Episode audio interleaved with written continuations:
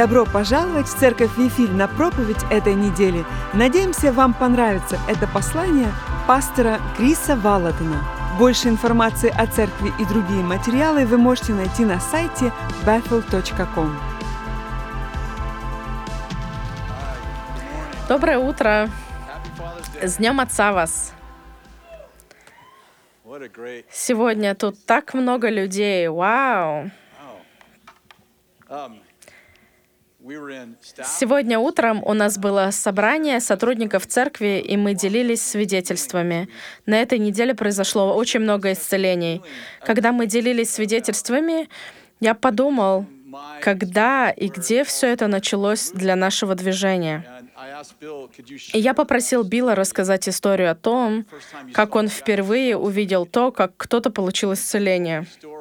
Он рассказал историю о том, как он зашел в магазин в Вивервилле, а владелец того магазина, он не знал Господа, и у него был артрит.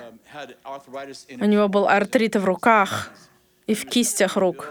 И он рассказывал Биллу, как он был не старым мужчиной, но сколько боли он испытывал. И Билл сказал, «Можно я помолюсь за тебя?» Билл помолился за него, и мужчина мгновенно исцелился. Он начал говорить Биллу, «Боль прошла». Через пару дней Билл зашел туда еще раз, и мужчина сказал, «Боль полностью прошла». Я помню это свидетельство, потому что Билл говорил это свидетельство снова и снова и снова. Это было наше единственное свидетельство. Да, это было хорошее свидетельство. Да, оно было очень хорошим. Затем, через несколько лет, одному молодому мужчине пророчествовал Дик Джойс. Он пришел к Иисусу.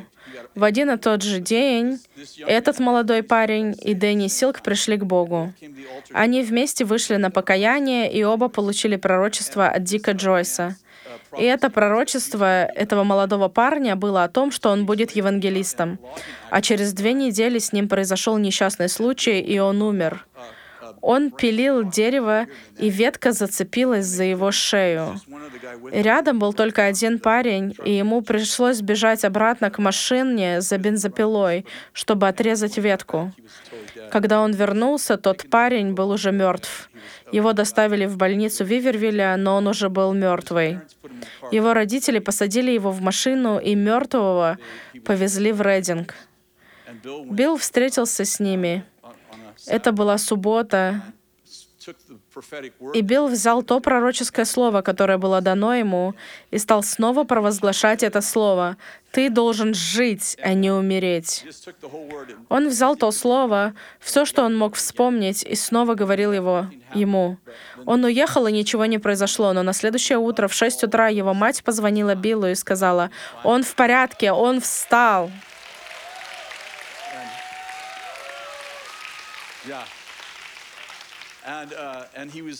Во вторник вечером тот парень пришел на мужское собрание и делился этим свидетельством.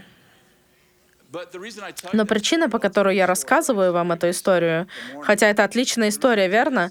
Прекрасный способ начать утро — это рассказать эту историю. Но на самом деле это, я рассказываю вам ее, потому что э, Билл, когда говорил все эти истории, я думал, что это было катализатором, а также это было то, с чего начались чудеса и исцеления в нашем движении. И я вспомнил, что в притчах говорится, что здоровье и благосостояние — это наследство от отцов. Когда Билл делился этим, я думал о том, что мы живем в наследии, которое мы не заработали. Кто-то получил прорыв, отец получил прорыв. Наследство может прийти от матери, но в данном случае отец получил прорыв. И вот мы в этом потоке. Поэтому, когда я молюсь за больных, и кто-то исцеляется, это удивительно, но это то, что я унаследовал. Понимаете? Это не мое наследие, но это то, что не, началось не с меня. Когда мы молились, я увидел всех нас, когда мы собрались сегодня утром. Когда мы все молились на собрании сотрудников церкви, я увидел много наследий, которые еще не были... Знаете, как будто на наш духовный банковский счет был зачислен депозит, но вы им еще не воспользовались. Когда я ездил в Швейцарию, это было 5-6 лет назад, там был музей под названием «Музей Валатона». Я знал, что там есть этот музей. Мы его нашли и пошли в музей Валатона. Это был мой предок, мой прапрапрапрапрадедушка. Его зовут Феликс Валатон. О нем можно найти в интернете, он был художником. Некоторые его картины не отражают мои основные ценности. Я вам это прямо говорю. Некоторые его картины не соответствуют моим основным ценностям. Но чего я не знал, когда мы пошли в музей, это то, что он также написал несколько книг. Он написал несколько книг. Это было больше ста лет назад. И я смотрел на эти книги. Конечно, я не могу их прочитать, они не на английском языке. Но я купил их все. Я написал все, что он написал. Я купил их в знак того, что я автор. Это на самом деле в моей родословной. Я хотел напомнить вам сегодня, что Библия говорит, Библия говорит, что благословения Господня распространяются на тысячи поколений. Я с верой говорю вам этим утром, что в вашей родословной есть благословение. Часто люди спрашивают, наверное, я под родовым проклятием. А я говорю, знаете, проклятия были разрушены на кресте, а благословения продолжаются. Есть благословения в вашей родословной, которыми вы еще не воспользовались. Они на вашем счету, но вы, возможно, еще их не использовали. Поэтому я очень хочу вас вдохновить и сказать, что есть вещи в родословной вашего отца и вашей матери, которые на вашем счету, чтобы создать вам импульс. Итак, Господи, мы молимся за сегодняшнее утро во имя Иисуса. Мы молимся, Боже, чтобы Ты помог нам принять то наследство, которое было передано от наших матерей и отцов. Все то скрытое наследие.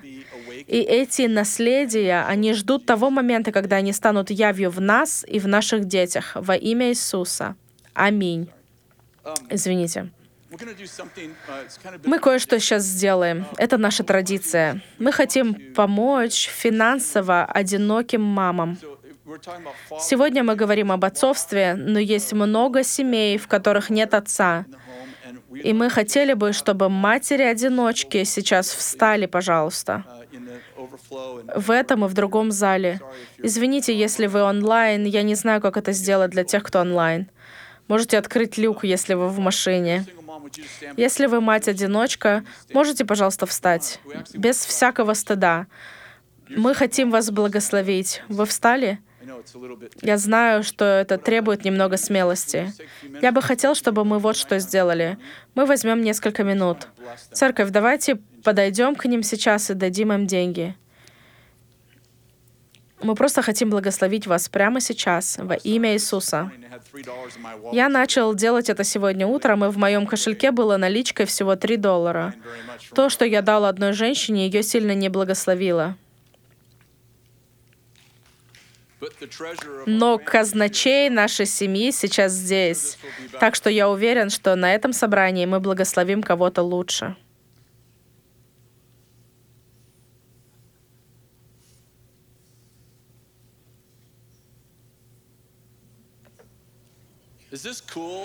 Это круто.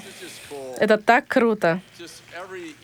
Каждый год мы слышим столько свидетельств о сверхъестественном обеспечении для этих девушек и их детей.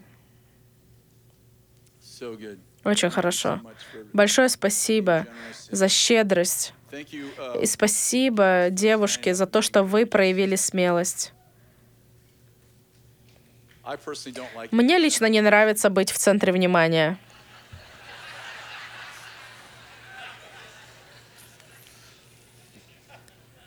Вы, ребята, думаете, что знаете меня, но вы не знаете меня. Я хочу поговорить об отцовстве и о мужественности. Конечно, сегодня День Отца, но примерно 3-4 недели назад я начал говорить об отцовстве. Я написал книгу под названием «Восстание». Я всегда забываю подзаголовок. А, да, вот название. «Восстание. Битва за поколение людей, где больше всего безотцовщины за всю историю мира». Это то, что было на моем сердце долгое время. Сегодня я хочу поговорить о восстановлении мужественности. Я действительно верю, что идет война против мужчин и, в частности, против мужественности. Кто из вас был на проповеди Криса Круса на прошлой неделе? Это такое сильное послание. Он делился этим посланием в пятницу вечером, и я услышал ту проповедь. Я должен был говорить в прошлое воскресенье, но я проснулся, думая, Крис должен проповедовать ту проповедь. Я действительно чувствую, что это пророческое слово для нашего поколения. Я кратко расскажу вам первую часть того послания. Он говорил о том, как Господь пророчествовал Аврааму, что сыны Израилевы будут в рабстве 400 лет, и ровно через 400 лет их отпустят. Бог поднимал освободителя, и этим избавителем, как мы знаем, стал Моисей. Но посреди этого освобождения фараон издал указ, что все новорожденные дети мужского пола должны быть убиты. И мысль, которую он поделился, мне показалась невероятно сильной. Он прочитал историю, и в ней говорилось, что повитухи, израильские повитухи, боялись Господа больше, чем фараона. Поэтому они не убивали всех новорожденных мальчиков. И он указал на то, что хотя Моисея называли освободителем, на самом деле это было делом всей семьи, и все были вовлечены. Если бы на повитухах не было духа освобождения, Моисей не родился бы. И в конечном итоге потребовалась целая деревня, чтобы увидеть освобождение. Для меня это имеет глубокий смысл. Тем утром я в своей голове снова и снова повторял, что как те повитухи есть люди на заднем плане, которые смотрят на Моисея наших дней и говорят, ну, я не могу быть Моисеем, я не могу быть Аароном, я не могу быть Биллом Джонсоном. И мы ограничиваем себя, думая, что не имеем никакого отношения к освобождению, потому что у нас нет дара выступать перед людьми или что-то в этом роде. Я хочу отметить, что если бы не акушерки, то не было бы никакого Моисея. И что все здесь сидящие, говорю метафорой, являются повитухами. Это не очень хорошая аналогия, когда я говорю о мужественности. Я понял это во время второго собрания. Я сказал, вы все повитухи. Тема восстановления мужественности не слишком хорошо сочетается с этой аналогией, но вы поняли суть. Суть в том, что у каждого из нас есть что-то, что может создать целое движение. А сейчас идет война. Я хочу отметить, что мы на самом деле находимся в духовной войне, которая проявляется физически, часто через политику. Я хотел бы отметить, что война на самом деле духовная. Мы на войне, где Господь сказал, «В последние дни я изолью свой дух на всякую плоть». Также у нас есть пророчество из Исаии 2 и не будут больше учиться войне. И Господь изольет свой дух на всякую плоть, что все сыновья и дочери будут пророчествовать, что Господь коснется каждого человека. Но против этого движения идет война. Идет война за то, кто на самом деле будет формировать историю. И в этой войне есть освободитель. Этот освободитель включает в себя мужчин, которые на самом деле являются мужчинами, у которых есть мужество. Теперь, я говорю это каждый раз, когда проповедую о мужчинах, а я буду говорить о мужчинах сегодня. И немного о женщинах. Но я написал книгу, под названием «Рождена царствовать». Я хочу, чтобы вы знали, что сегодня мы будем говорить о мужчинах, но я верю, что женщины настолько же важны и сильны, как мужчины, но они явно отличаются друг от друга. Хорошо? Я просто скажу это в начале, потому что когда вы начинаете злиться, ну, он написал эту книгу, написал эту книгу, я должен это сказать, когда в описании говорю о мужественности, вы можете сказать, ну, это стереотипы. Мы так боимся стереотипов. На самом деле у нас нет прототипов. Нам не за кем следовать. Я хочу, чтобы вы знали, что я говорю о мужественности, но я хочу сказать о том, что моя жена охотится, а я нет. Моя жена охотится на животных, а я их ем. Моя жена ездит верхом, а я нет. Она рыбачит. У нее есть лодка, а я нет. Это важно помнить, когда я буду описывать мужественность. Вы говорите, ну, женщины тоже могут это делать. Я знаю, она делает это у нас в доме. Если кто-то ворвется в наш дом, я разбужу ее и скажу, иди проверь, что там, а я позвоню в полицию. Она плохая женщина. Возможно, вам придется напомнить себе в середине этого послания, что моя система убеждений шире, чем то, о чем я буду проповедовать сегодня. Но я пытаюсь вдохновить вас на определенные вещи. Так что это не будет сбалансированное послание, но я живу сбалансированной жизнью. Новостной канал Fox News рассказал эту историю. Она мне очень понравилась. Это было пару дней назад. В эти выходные мы отмечаем День Отца, но мы не должны забывать о миллионах детей, которые растут без отцов. Сегодня, когда наша страна отмечает День Отца, важно, чтобы мы помнили, что миллионы детей по всей стране растут без своих отцов. Данные Бюро переписи населения США показывают, что почти 18,5 миллионов детей растут без отцов. А это привело к тому, что Соединенные Штаты стали мировым лидером по безотцовщине. Возможно, вы уже знаете это. Я столько раз проповедовал эту часть проповеди. 51% всех американских детей рождаются вне брака. 51%. И, кстати, в 1950 году этот процент был меньше четырех. Поэтому мы переживаем серьезный кризис. Есть это место в Исаии. Я написал это несколько месяцев назад. Я проснулся в 3 часа ночи с этим в голове. Послушайте этот отрывок. Это Исаия 4.1. В этот день семь женщин ухватятся за одного мужчину и скажут, «Мы будем есть свой хлеб и одеваться в свою одежду, только позволь нам называться Твоим именем. Сними с нас позор». Прочту еще раз. В тот день семь женщин ухватятся за одного мужчину и скажут, «Мы будем есть свой хлеб и одеваться в свою одежду, только позволь нам называться Твоим именем. Сними с нас позор». Мы быстро приближаемся к идее о том, что дети рождаются без отца, что в доме нет отца. Теперь нас воспитывают или как бы под давлением нам говорят, что можно иметь две мамы или два папы, и что это нормально. Разрушение семьи — вот тема сегодняшнего дня. И на то есть причина. Я считаю, что это не политическая причина. Я считаю, что это демоническая причина. Я верю, что враг хочет уничтожить мужественность, потому что он знает, что придет Избавитель.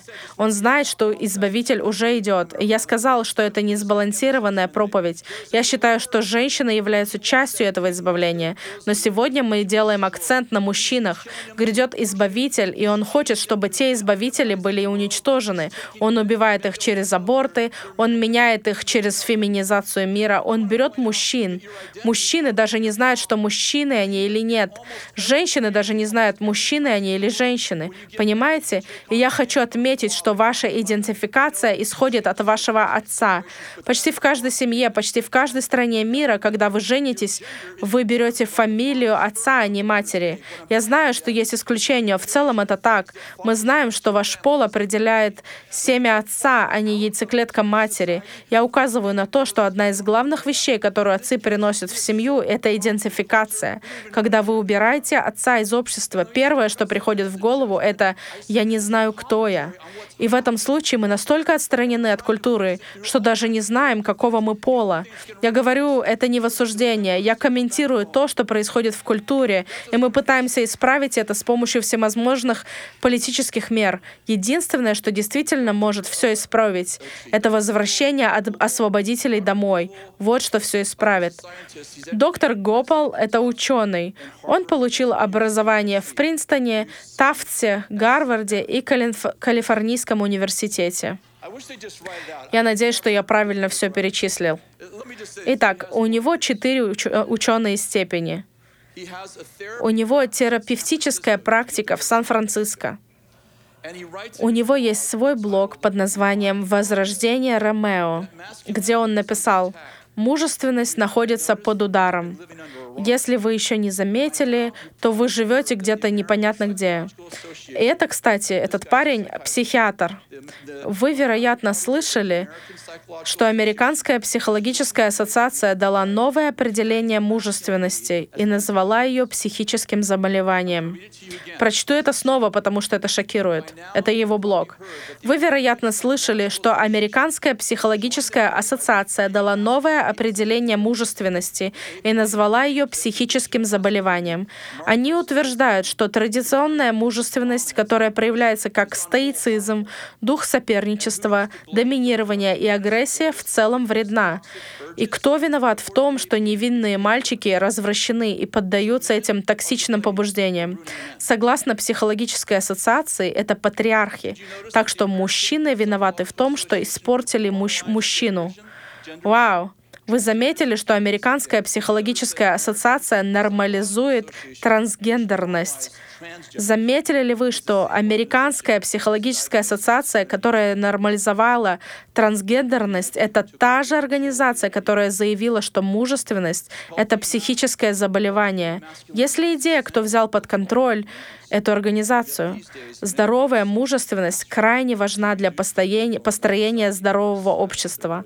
Однако в наши дни мужчин подвергают социальной кастрации, чтобы уменьшить их влияние в обществе и таким образом заглушить их голоса. Правда в том, что именно отсутствие отцовства лежит в основе растущего насилия среди мужчин. Это отрезвляет. Когда я писал, писал свою книгу «Восстание», кто-то прислал мне эту ссылку на эту статью. Я прочитал ее раз восемь. Это длинная статья. Я вам прочитал только маленькую часть. Это шокирует.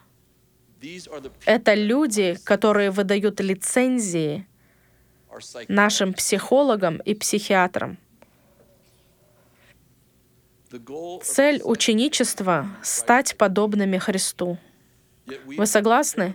Тем не менее, мы феминизировали Иисуса. И таким образом мы отняли агрессивную мужскую сторону Бога. Быть Христоподобным — это не значит стать пассивным, слабовольным, хрупким слабаком, который все еще сосет соску и спит с мягкой игрушкой.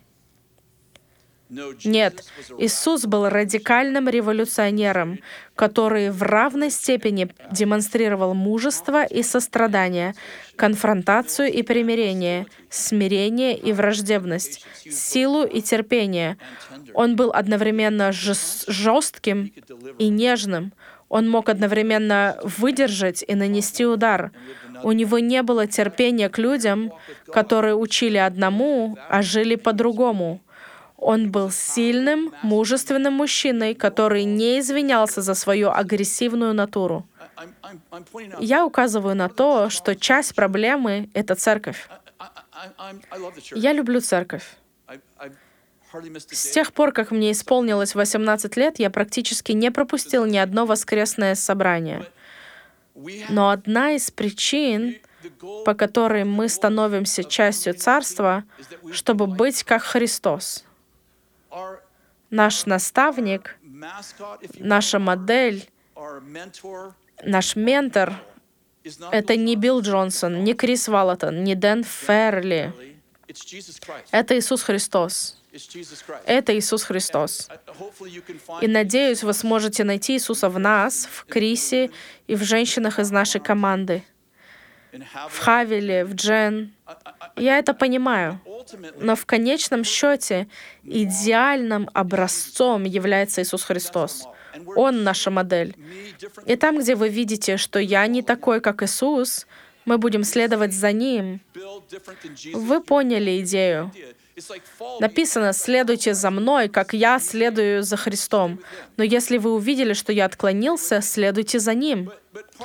Проблема заключается в том, что для того, чтобы я был христоподобным, я должен знать, каким на самом деле есть Христос.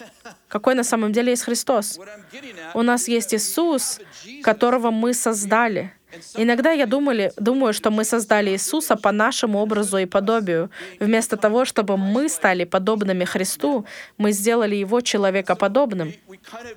Поэтому мы рассказываем историю Иисуса, что Он целует детей, Он исцеляет больных. Кстати, ничего из того, что я говорю, не является неправильным. Он действительно исцеляет, исцеляет больных, он, он прощает грешников, Он по-доброму разговаривает с людьми, которые заслуживают грубость. Он дает благодать и милость тем, кто ее не заслуживает. И это мягкая сторона Иисуса. Это единственная сторона, которую мы когда-либо проповедуем.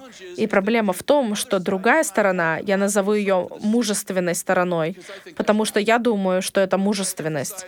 Могу ли я подчеркнуть радикальную мужественность Христа, о которой я редко слышу? Потому что для Иисуса не было проблемой упрекнуть жесткого человека. Он был мягким с теми, кто нуждался в этом, и он был тверд с теми, кому это было нужно. И вот что он говорил религиозным людям. Он говорил религиозным людям, которые провели 400 лет, развивая свое собственное религиозное спасение. Он говорил, вы как гробы окрашенные, которые снаружи кажутся красивыми, а внутри полны костей мертвых и всякой нечистоты. У него не было никаких проблем сказать прямо людям то, что он думал о них. Да, он простил женщину у колодца. Он простил женщину, увлеченную в прелюбодеянии. Но он также сказал, иди и никогда больше не греши. Он открыто сказал бизнесменам, которые незаконно делали бизнес в церкви или в святилище, убирайтесь вон, и выгнал их. Он пошел домой и сделал кнут. Я никогда не видел, чтобы христоподобный человек делал такое. Ну, я буду как Иисус, я пойду домой и возьму кнут, а затем выгоню всех неправедных людей. Если бы ты так сделал, все бы сказали, он сумасшедший. Иисус спокойно шел на конфронтацию. Он проповедовал проповеди, которые оскорбляли всех вокруг, буквально всех. Если вы не едите мою плоть и не пьете мою кровь, то не будете иметь в себе жизни. Библия говорит, что все ушли, когда это услышали, кроме его 12 учеников. Затем Господь посмотрел на них и сказал, «Вы тоже уходите?» Петр ответил, «Нам некуда идти. Другими словами, мы бы хотели уйти, но мы как бы сожгли уже все мосты». Понимаете?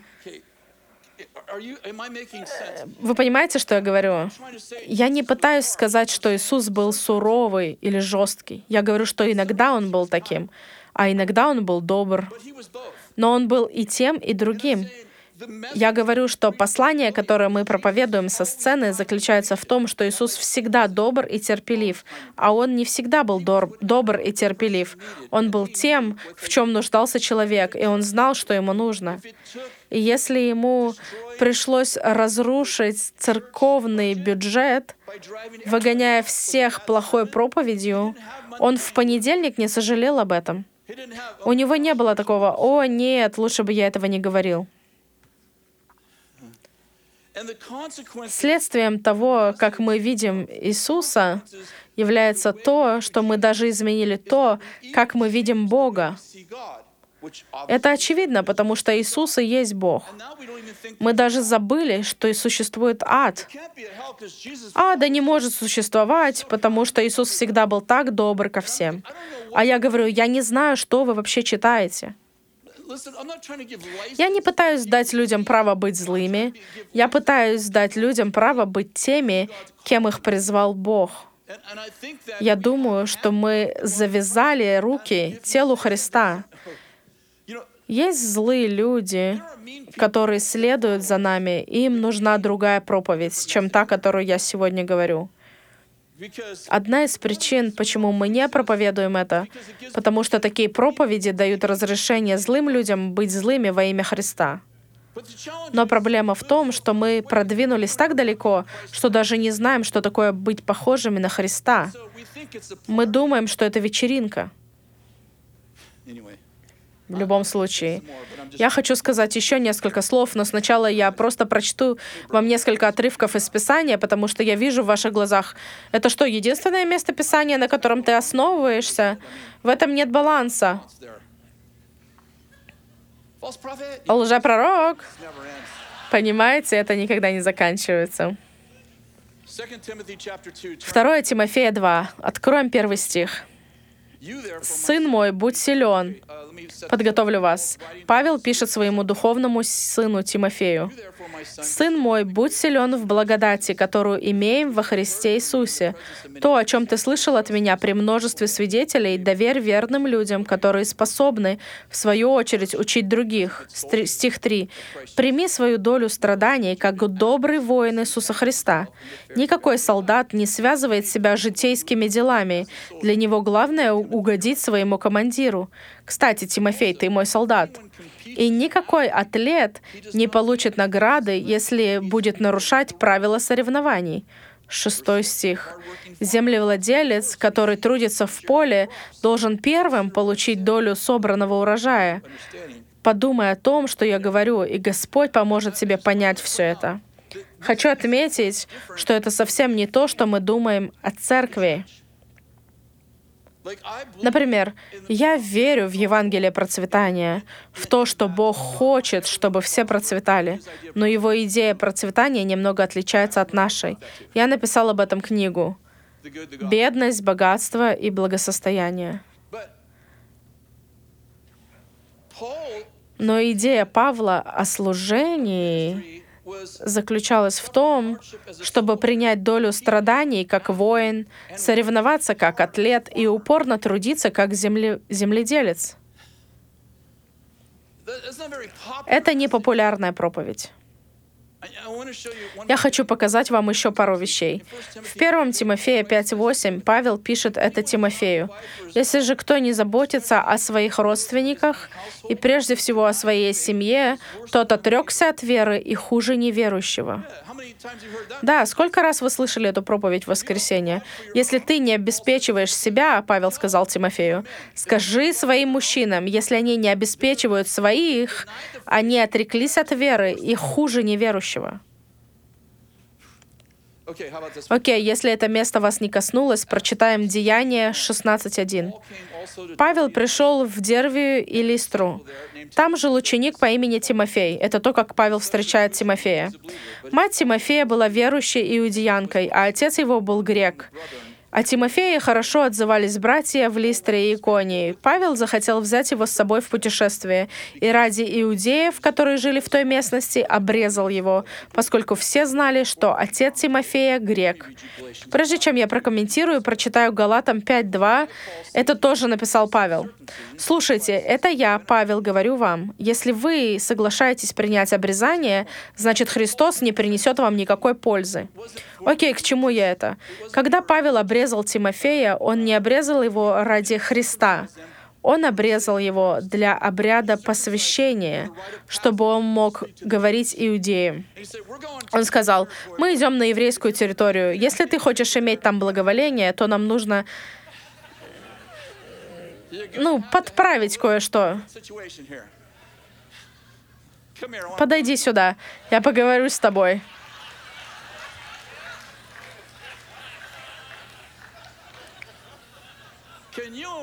Можете себе представить 25 или 30-летнего мужчину, которого наставляет духовный отец и говорит, мы будем служить евреям, но они не станут даже слушать тебя, если узнают, что ты не обрезан. Снимай штаны, давай это исправим. Это есть в Библии. Люди говорят, меня оскорбила эта проповедь, я больше туда не пойду. Знаете, это как, слушай, ты должен следовать за Павлом. Можете представить, как Джейсон созывает мужское собрание и говорит, ладно, мужчины, у нас будет мужское собрание. И скажу вот что, к нам придут несколько евреев. Это в Библии. Это мужская сторона Бога. Это и есть вот это слово «мужайся». Разберись. У нас есть люди, которые пытаются дать всем трофеи. Мы не хотим обижать наших детей. Что будет, если они проиграют баскетбольный матч? Ой-ой-ой-ой, что же будет? Я не знаю. Что с ними произойдет, так это то, что они научатся проигрывать. А это так же важно, как научиться выигрывать, потому что жизнь не всегда сводится к победе. Когда вы проигрываете, вы учитесь побеждать, возвращаясь назад и придумывая новую стратегию, работая усерднее. Кстати, речь идет не только об играх, я говорю о жизни. Жизнь сбивает тебя с ног, и если ты остаешься внизу, то ты слабак. Господь говорит, встань и веди себя как спортсмен. Встань и будь как воин. Встань и будь как солдат. Вы здесь? Это часть Евангелия, это часть природы Христа, о которой мы почти никогда не говорим. Таким образом, мы феминизируем тело Христа. Это оказывает влияние на мир.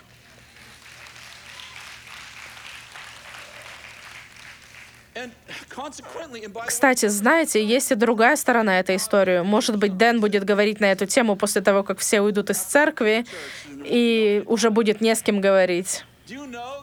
Вы знаете, что более 60% мировой церкви — женщины. Мы хотим, чтобы все женщины были в церкви. Но я говорю о том, что мы проповедуем Евангелие, которое не вдохновляет мужчин. Оно не вдохновляет мужчин завоевывать, строить, защищать и обеспечивать. Есть что-то скрытое в мужчинах, что должно бросать вызов. Ты должен подняться на эту гору, ты должен это построить, ты должен взять эту землю, ты должен защитить этого человека. Это то, кто мы есть. На мой взгляд, аборт — это не грех материнства, это грех отцовства. Посмотрите статистику. Почти все эти женщины, почти все, не все, но только очень маленький процент женщин абортируют своих детей, если в семье есть отец. Проблема в том, что женщины беременеют от мужчин, а не от отцов. Потому что мальчики растут, но не взрослеют. Чтобы родить мальчика, нужна женщина. А чтобы родить мужчину, нужен отец. Это наша обязанность.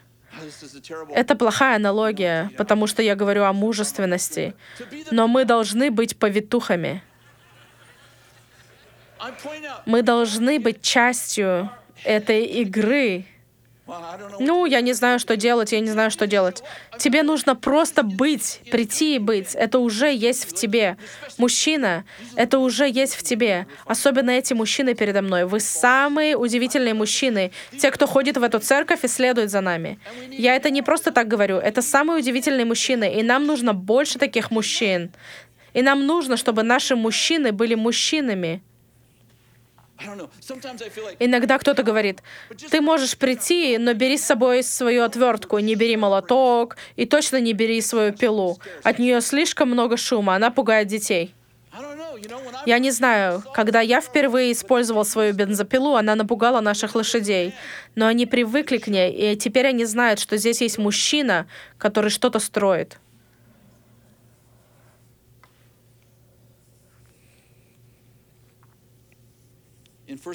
1 Коринфянам 4.14. Я знаю, что собрал много мужских стихов. Я понимаю, что есть и другие стихи. Но сегодня я пытаюсь что-то изменить. Я пытаюсь заставить нас понять, что мы жили в женском Евангелии, которое является лишь наполовину истиной. Это истина, но есть и другая половина этой истины, вот как правильно сказать. И эту вторую половину истины нужно проповедовать, потому что мир ввели в заблуждение Евангелием, которое проповедано не полностью. И мужчины чувствуют себя так. Я не могу полностью реализоваться, потому что это ненормально. Я не похож на Христа. А я говорю, что это и есть христоподобие. Внутри вас есть агрессия, которая должна быть там. Да, она должна быть направлена не на стрельбу и не на убийство людей, а на строительство и защиту. Правильно? И на обеспечение.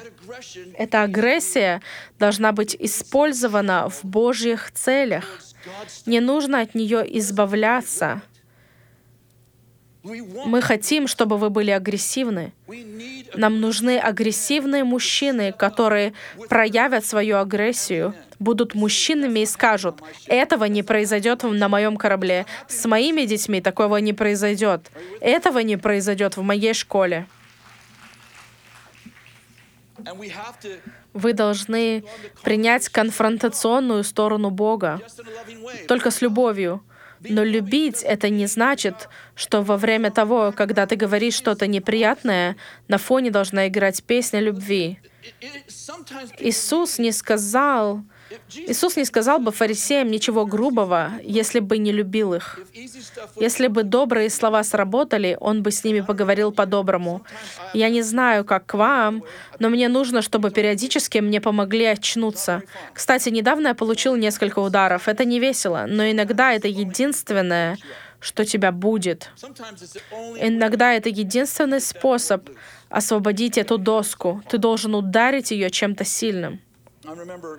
Я помню, как много лет назад, кстати, мой сын разрешил мне делиться этой историей. Когда Джейсону, моему сыну, было 13-14 лет, он как бы исчез. У нас уже было двое старших детей, так что мы уже понимали, что происходит. У кого из вас есть подростки, дети? У кого из вас есть дети-подростки, и вы не знаете, где они? Вы не видите их месяцами. Они как летучие мыши. Они живут где-то в вашем доме и выходят только ночью. Мы прошли через это с нашими двумя старшими дочками. Мы поняли, что они живут в своих комнатах. И Джейсон исчез. Но с ним случилось нечто, нечто другое. Джейсон не просто исчез. Когда он выходил из своей комнаты, он не смотрел нам в глаза. Как будто нас там не было. Он нас не хотел видеть.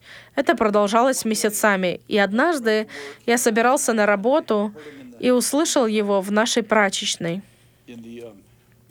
нашей прачечной. И я сказал Кэти, я останусь сегодня дома и выясню, что происходит с этим мальчиком. Она сказала, хорошо. Я пошел в прачечную и закрыл за собой дверь. Я сказал, привет, как дела? Сыну своему. Он сказал, хорошо. Тогда я сказал, хорошо, что с тобой происходит? Ну, папа, возможно, мой характер и так немного раздражает. Я знаю, что вы так и думали, поэтому я решил, что если я исповедуюсь, буду чувствовать себя немного лучше. Итак, я спросил, как у тебя дела? Пап, я в порядке, я, у меня все хорошо, но я... Я сказал, хорошо, вот что я тебе скажу. Я взял выходной, и я люблю эту прачечную комнату. И мы с тобой не выйдем отсюда, пока ты не скажешь мне, что в твоих глазах. Скажи мне, что происходит. Пока ты не скажешь мне, почему ты не можешь смотреть нам в глаза, мы остаемся здесь. Даже если нам придется провести здесь весь день вместо работы. Я не выйду отсюда, пока не узнаю, что с тобой. Я повторил это еще пару раз, и он говорит, папа, я в порядке, я... Нет, нет, это не работает. Наконец он посмотрел на меня и сказал, папа, я гомосексуалист. И знаете, внутри себя я действительно хотел засмеяться. Я тогда был молод, это было давно. И я сказал, хорошо. Я помню, кто-то сказал мне, если ты когда-нибудь будешь на приеме у психолога, и кто-то скажет, что убил свою мать и съел ее, никогда не показывай, что ты удивлен. Я никогда не спрашивал, почему я не должен был удивляться, но это был хороший совет. Я спросил его, «Сын, почему ты думаешь, что ты гомосексуалист?» Он сказал, «Папа, у меня был оральный секс». Он, конечно, выразил это другими словами, но у меня был оральный секс с моим другом несколько раз. Я сказал, «Да, хорошо. Какое это отношение имеет к тому, что ты гомосексуалист?» Он сказал, мне понравилось. Я спросил, что если кто-то мастурбирует, они рук рукосексуалисты?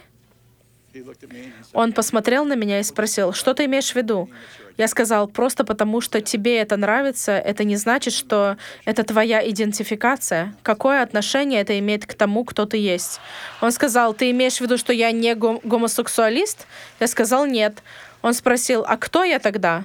Я сказал, ты глупец. Вы ведь представили, что я так сказал, так? Он спросил, кто же я? Я сказал, ты просто глупый. Я сказал, я глупый? Я сказал, да, сын, все молодые мужчины глупые. Мы все проходим через этап, когда мы экспериментируем, делаем разные вещи, совершаем ошибки. Это часть взросления. И я сказал, когда ты женишься, тебе понравится это еще больше. Этот разговор был очень в более грубой форме. Я вам его рассказываю в упрощенной версии. И он сказал, о, я, честно говоря, в секунду увидел, как его глаза и выражение лица изменились. На этом разговор окончился. Мы больше никогда об этом не говорили. Я не говорю, что кому-то потребуется, не потребуется 20 разговоров, но у нас на этом все закончилось. Можете себе представить, если бы у Джейсона не было папы, и он ходил бы в современную школу? Можете себе представить, сколько детей без отцов учатся в системе государственных школ, и они проходят что-то подобное? Все ведь знают, что молодые женщины и молодые мужчины, мы делаем глупость, глупости. Кто-нибудь еще делал глупости? Я чувствую себя одним здесь. Я говорю, что, что я делал глупости, и они шепчут друг другу, о, он делал глупости. Не судите и не судимы будете. Так что вы об этом думаете? Вы можете себе представить, что попадете в современную систему государственных школ, и у вас нет отца? Нет отца, который будет противостоять тебе и скажет, ты не выйдешь из этой комнаты, пока мы с тобой не поговорим о том, почему ты не можешь смотреть нам в глаза. Иногда для этого требуется особенная встряска. Иногда нужно сказать, мы будем делать так, как я скажу, и ты скажешь мне, что происходит, потому что мы делали так, как ты хотел последние шесть месяцев, и это не работает. Поэтому теперь мы будем делать все по-моему. Иногда для этого требуется нечто большее, больше, чем просто мама. Так и есть. У нас тут есть жесткие мамы. Я хочу, чтобы вы знали, я сплю с одним открытым глазом.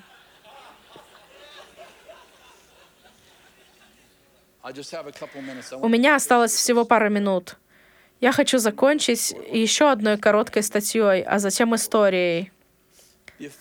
Последствия проблем Последствия проблем с, отцовств, с отцовством и дисциплиной в обществе проявились в полной мере в сентябре 2021 года, когда средняя школа в Луизиане превратилась в зону боевых действий, и бои шли изо дня в день на территории кампуса.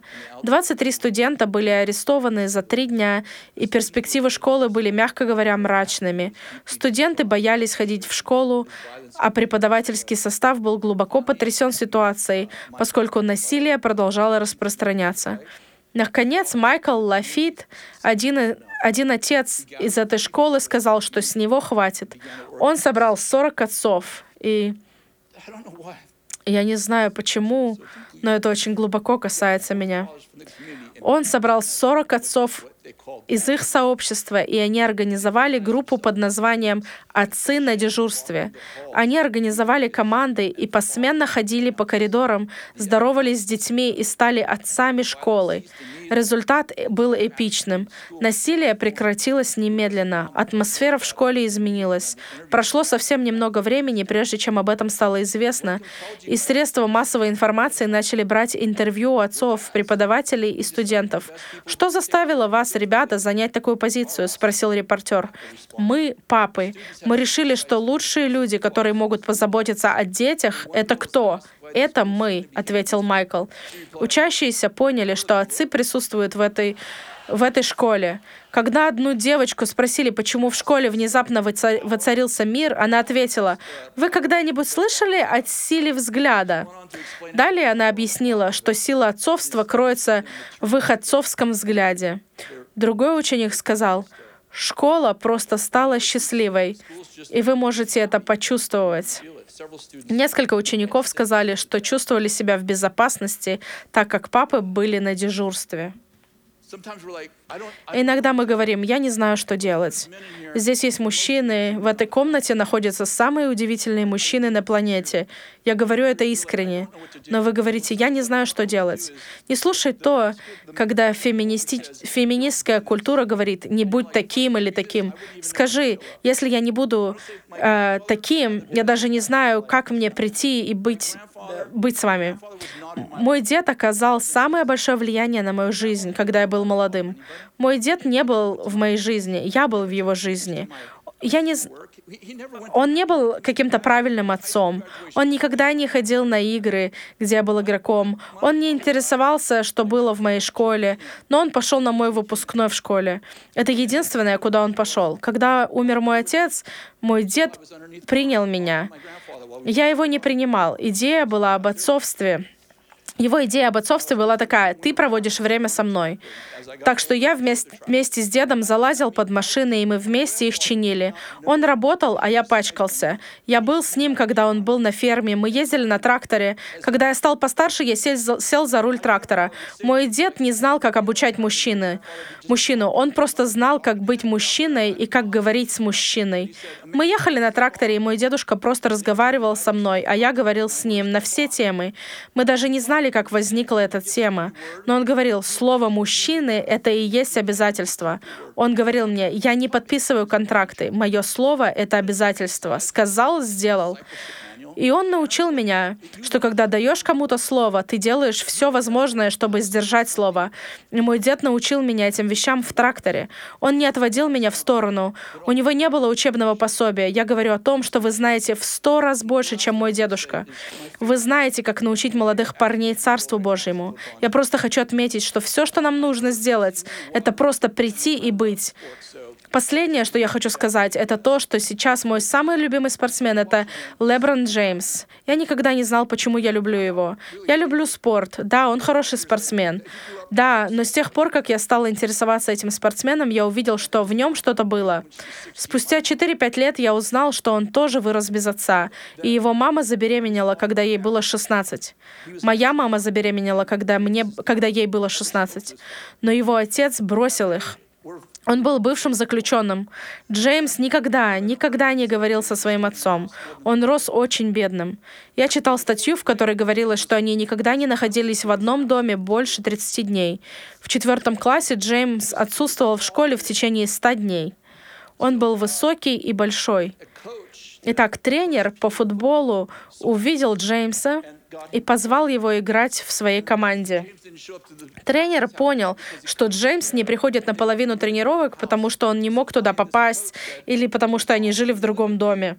Наконец этот тренер сказал его маме, «Может ли ваш сын пожить со мной?» Джеймс переехал к нему, когда ему было 8 лет. В следующем году тренер представил его баскетбольному тренеру. Тот сказал, «Ты должен играть в баскетбол». Тренера зовут Фрэнк Уокер. Фрэнк Уокер забрал Джеймса в 9 лет, и Джеймс прожил с ним все подростковые годы. Джеймс рассказывает, что этот тренер научил его быть мужчиной. Потому что все, что у него было, это его мама. У него была замечательная мама, но ему нужен был отец. В нашем движении так много матерей-одиночек. Моя мать тоже была одиночка. Я прожил так много лет. И что же мне делать? Некоторые говорят, у меня мальчики, у меня есть девочки, у них нет отца, говорят матери-одиночки. Тренеры — это отличная идея. Отдайте своих детей на спорт или играть на музыкальном инструменте.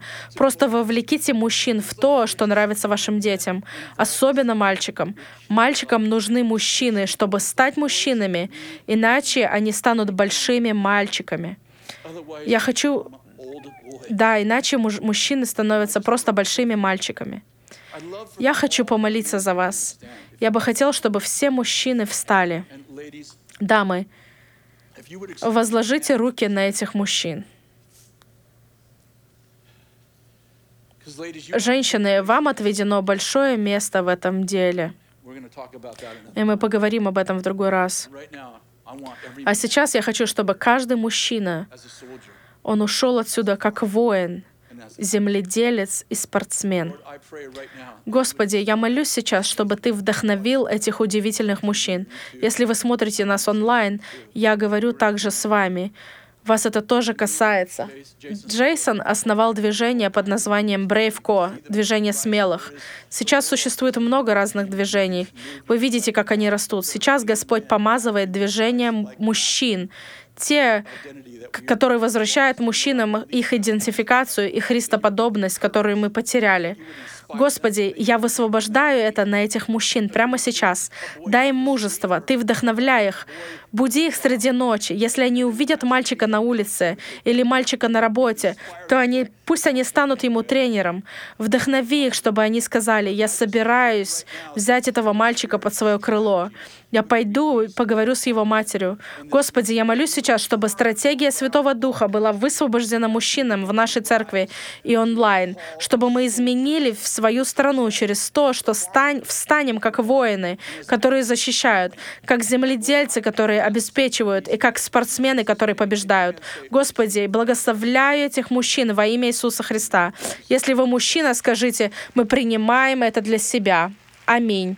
Спасибо вам большое. Господь да благословит вас. Евангелие Иисуса Христа — это благая весть. Иисус фактически занял наше место и понес наказание за грех, чтобы мы могли занять Его место в вечной жизни.